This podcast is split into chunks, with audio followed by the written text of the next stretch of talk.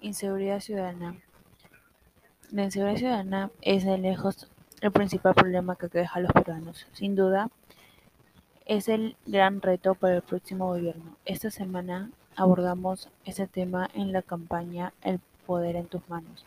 El 47% de peruanos considera la inseguridad ciudadana como el principal problema que aqueja al país, muy por encima de la pobreza o el desempleo, según una encuesta del INEI.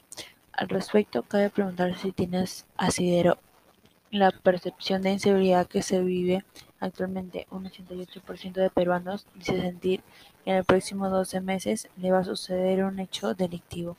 Lamentablemente, esta sensación de inseguridad tiene asidero, ya que se estima que un 29,5% de peruanos que ha sido víctima de un hecho delictivo si hablamos específicamente de homicidios, tenemos un promedio nacional de 7 asesinatos por cada 100.000 habitantes, una tasa a la que por más sorprendente que parezca, Lima no llega. La capital está en 5 por más por cada 100.000 habitantes. La situación se vuelve muy preocupante en ciudadanos del norte del país como Tumbes con 35.